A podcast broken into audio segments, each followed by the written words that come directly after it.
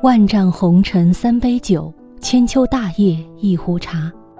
这句话出自国学大师翟鸿生。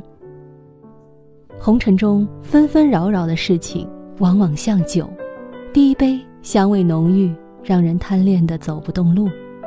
有了第一杯，于是就有了第二杯，这时已越喝越醉，却仍然不舍得放下酒杯，直到第三杯再喝下去，已然醉倒不归，坠入万丈红尘，无法清醒。